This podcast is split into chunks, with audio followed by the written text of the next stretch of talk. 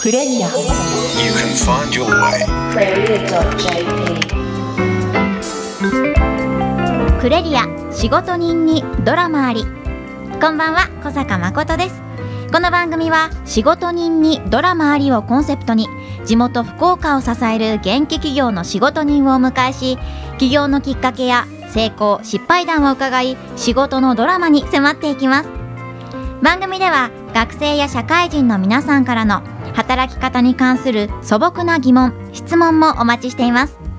生きていく上で必要な仕事。悩み事なんかを解決するきっかけがあるかもしれません。ぜひ生き方一緒に見つけていきましょう。疑問質問メッセージはメールでお送りください。アドレスはクレリアアットマーククロス FM.co.jp クレリアのスペルは CREREA アットマーククロス FM.co.jp です。そして今週もスタジオにはこの方です。こんばんは、クレリアアドバイザーの持田由里子です。持田さん今週もよろしくお願いします、はい、よろしくお願いします。今週からですね、うん。私の通っている大学は後期の授業が開始しましたああ、嫌やね。大学4年生です。どうしましょう？学生卒業、うん。そして社会人へのカウントダウンが。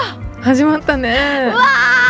それはいいと思うけど、後期ってなんかこうせかされる感じしない？そうなんですようん。ゼミ論とかゼミ論とかゼミ論とかゼミ論ね。私今ゼミの論文を書かないと、まあ、これがあの卒業の条件ですのであ、そうなんだ。私ね、実はね、卒論はいちゃんと書いてない。え？どういうことですか？みんなにはね、書いた書いた言ってきたんだけど、はい最後まで書いてないんよ。途中えたってことです提出しちゃったってことです途か中まで書いて、もうオッケーくれたの。それ途中までで素晴らしい内容だったってことじゃないですか。テーマが良かったんよ。ニートフリーター増加に伴う財政問題とかって言ってちゃんとしてたの。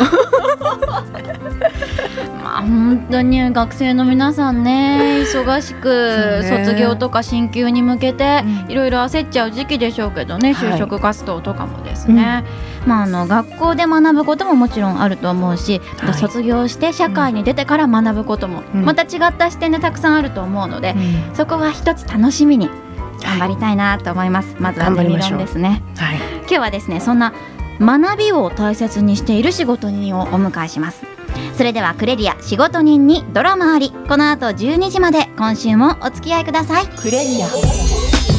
この番組は一般社団法人福岡中小企業経営者協会の提供でお送りします。クロス FM クレリア仕事人にドラマあり。それでは持田さん今週の仕事人のご紹介をお願いします。はい。今週の仕事人は株式会社ヒューマナイズ代表取締役の吉継淳さんです吉継さんは早稲田大学社会学部を卒業後株式会社日本マンパワーに入社され7年間営業職として勤務されてこられましたえー営業責任者まで経験された後29歳の時に独立をされたということで現在は人の持つ可能性を事業社会の発展につなげることをミッションに人材開発や組織開発そしてキャリア開発に取り組まれていらっしゃるということです。というわけで今週は株式会社ヒューマナイズ代表取締役の吉継淳さんにお越しいただきました吉継さんよろしくお願いします、はい、こんばんは。よろしくお願いいたします。よろしくお願いします。持田さんと吉継さんは以前からお知り合いなんですってね、そうですね。たびたびいろんなところで お世話になっております。いえいえ吉継さん何度お会いしても私の中でつかめなくって なんかこう。言われるよく。言われますか？はい。何にでも馴染んでらっしゃるからなんだろうなって私なりに思ってるんですけど、うんうん、なんか優しそうな、ほんわかした雰囲気は伝わってきますけどね。ね。でも多分その裏にはなんか燃え盛る何かがあるんだと思う。何かが？実はこの番組にご協力いただいているうん。福岡中小企業経営者協会の理事の方がこの中継協に仲間入りするきっかけを作ったといいますか、うん。背中を押したのも吉継さんなんですよね。そうですね。一応そうですね。はい。それはこうご友人関係の延長だったかもしれませんけどこう人の人生に関わることにこう長い期間かけて関わってらっしゃるのが吉嗣さんの仕事だよなっていうのは今日の聞きどころなのかなと思ってます。そうですね、うんではまず吉嗣さんこの株式会社ヒューマナイズはどんなことをしている会社なのか教えてくださいはい、えーっとちょっと説明がですね難しいのかもしれませんけども、はい基本的にはサービスとしては、えー人材開発と組織開発とキャリア開発というのを中心に、うんえーサービスを提供してます。でもう具体的には、まあ、いろんな企業さんの方から、えー人に関する悩みを聞いてですね、うんまあ、例えばこんな人を採用したいとか、まあ、こんな人を育てていきたいと、まあ、そういったことをお聞きして、まあ、そこにあったあー仕組みをですね提案するような仕事を今やらさせていただいてます。おーまあ組織人事業そういったものを発展させたり、まあ、教育したりっていう形ですかね。そうですね。なんかこう教育とか育成って言葉を聞くとどうしても私は耳が痛くて。教える側から教えられる側教わる側へのうん。一方向的なものを想像しがちなんですけど、吉嗣さんはちょっと違うんですよね。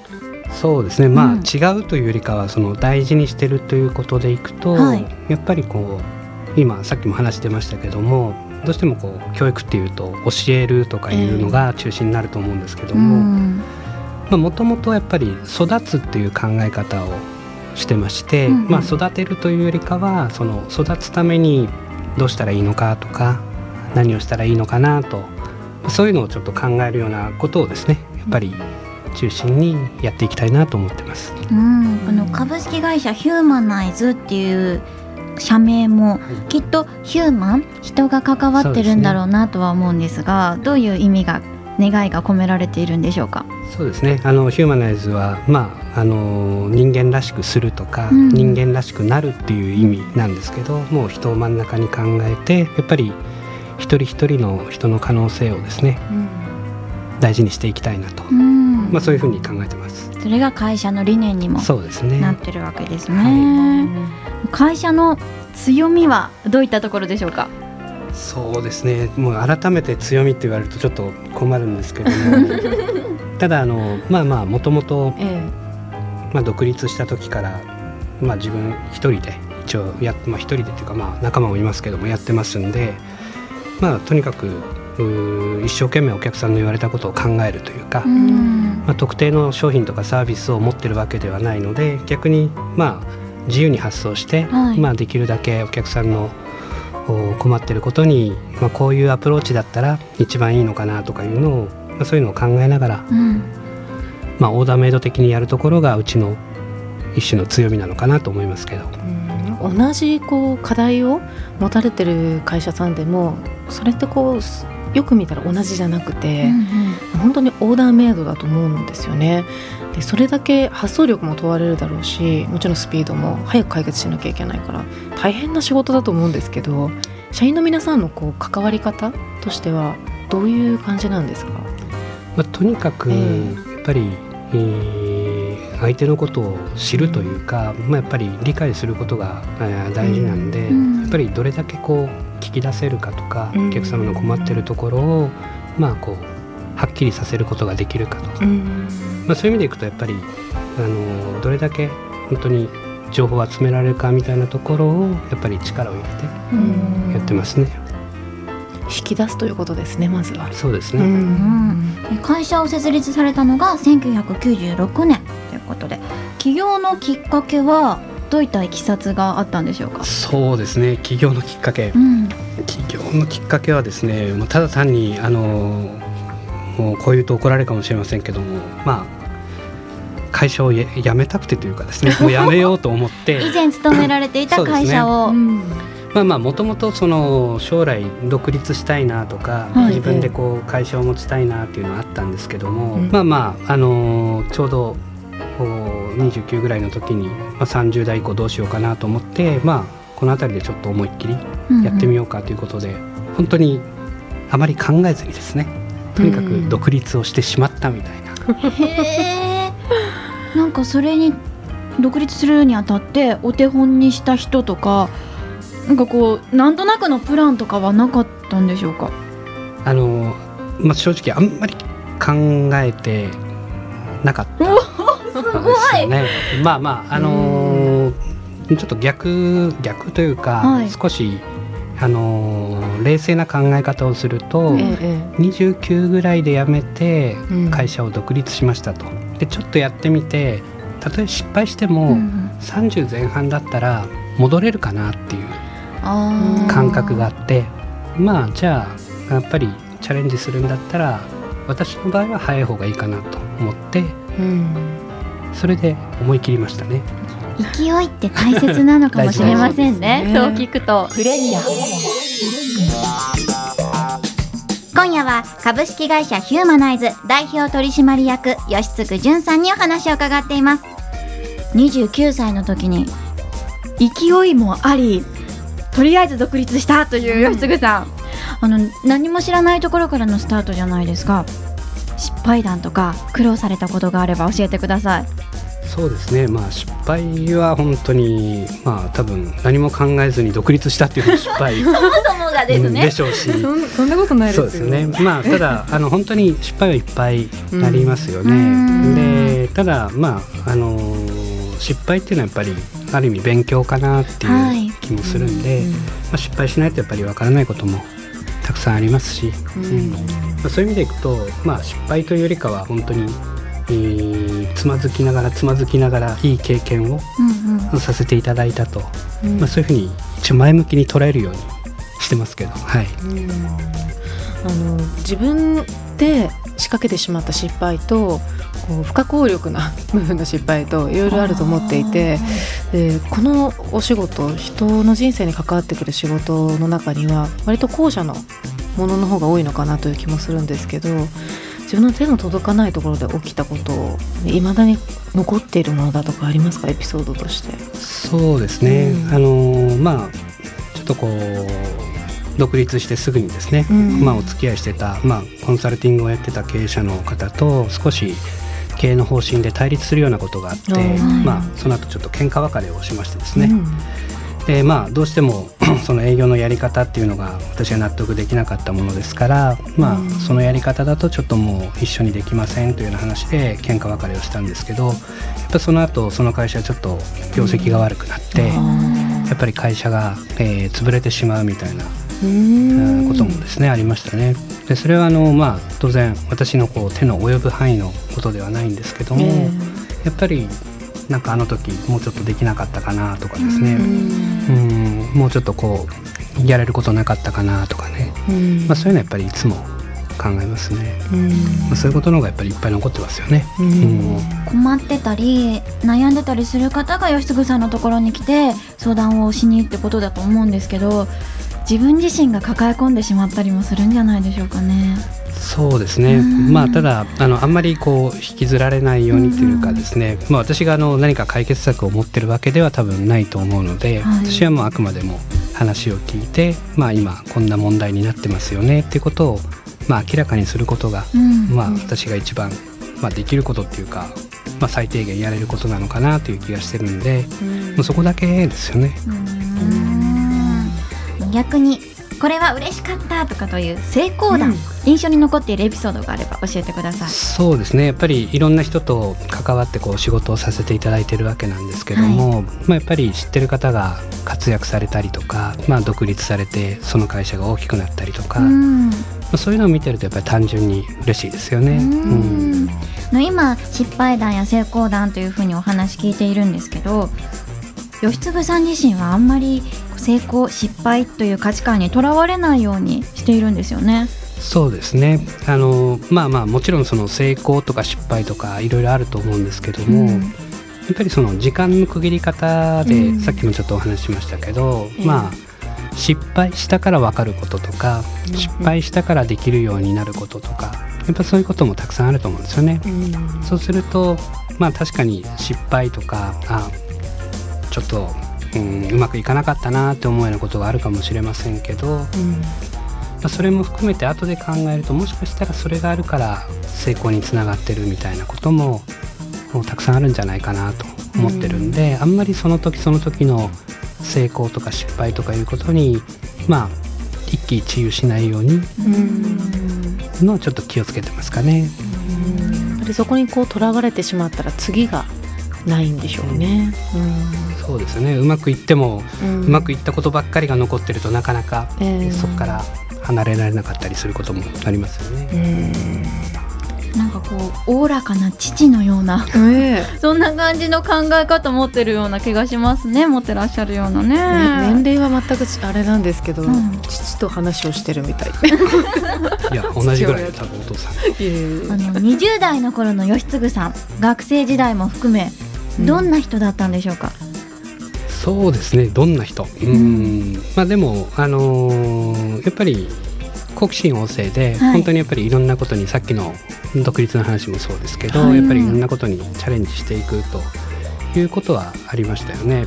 ただあの私の場合えーまあ、大学卒業してあの日本マンパという会社に入ったんですけども、すぐちょっと父が亡くなってですね。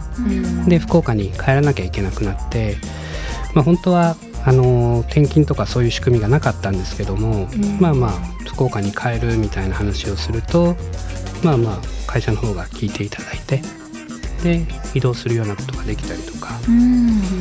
まあ、そういう意味でいくと結構なんていうんですかねできるだけ自分の意見はとりあえず言ってみようとか伝えてみようとか、まあそれでその通りにならないことが圧倒的に多いんですけども、ただやっぱり今自分が考えてることはできるだけ素直に伝えていこうということはちょっと頑張ってやってたかもしれないですよね。うん。今なかなかこう主張できないえー方が多いということを経営者の方とお会いしてると伺うんですけど、割とそこら辺は若い時からしっかりやってたんだっていうところが一つあるんでしょうね。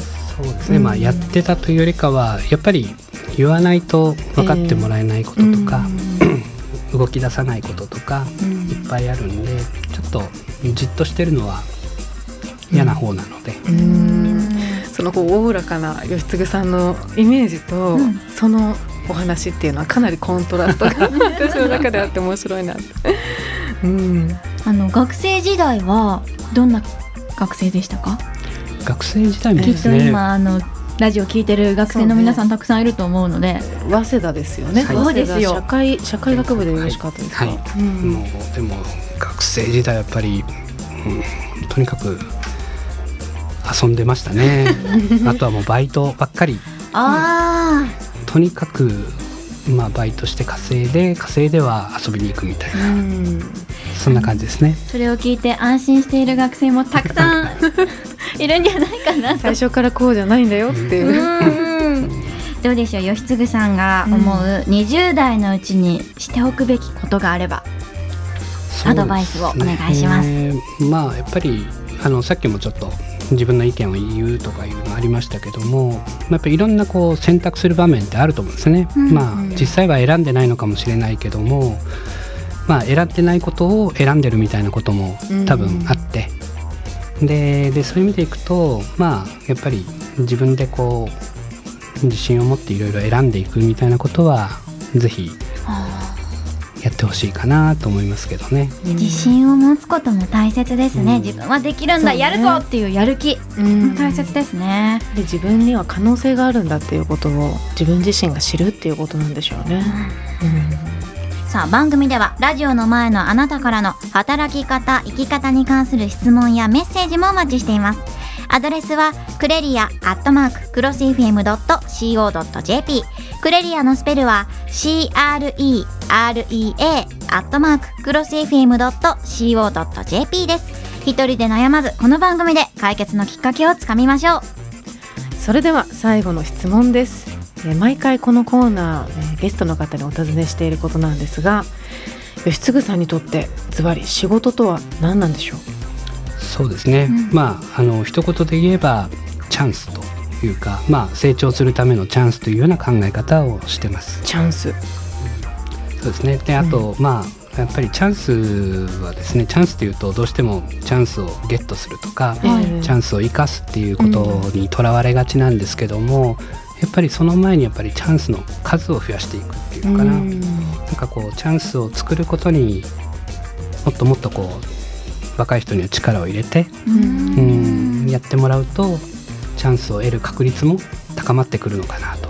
うん。そういう気はしますね。そのために仕事があるのかなという気がします、どうやって数を増やすことができますか？まあ、そういう意味でいくとやっぱりいろんな人の話を聞くっていうのが一番大事かなと。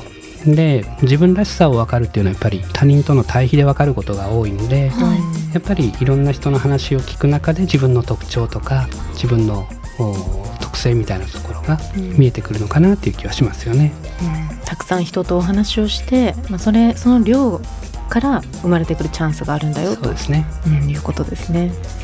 ありがとうございます。というわけで今週の仕事人とはここまで吉継さんありがとうございましたありがとうございましたはい、さてクレリアから2つのイベント情報が届いています。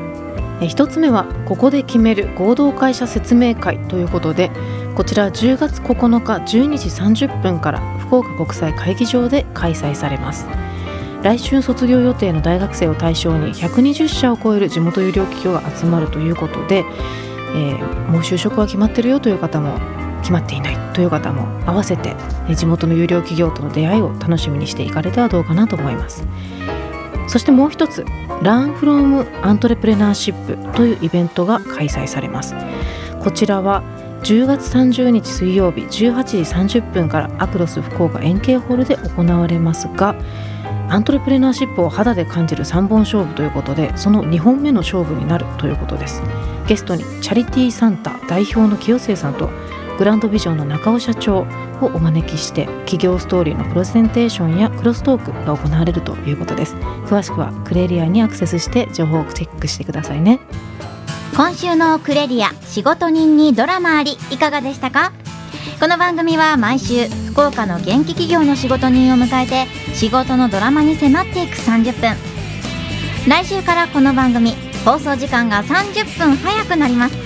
10月からは毎週木曜夜11時からのオンエア。ぜひ来週もお付き合いくださいね。夜11時からです。そして仕事人とのお話はポッドキャストで配信も行っています。クロス FM のホームページにアクセスしてポッドキャストをクリックしてください。今週もご案内いただいたのはクレリアアドバイザーの持田由里子でした。そして学生代表小坂誠でした。エンディングテーマは福岡を拠点に活動する3人組。チキンナゲッツで怒りをあげろ。それではまた来週。おやすみなさい。この番組は一般社団法人福岡中小企業経営者協会の提供でお送りしました。声出して叫べ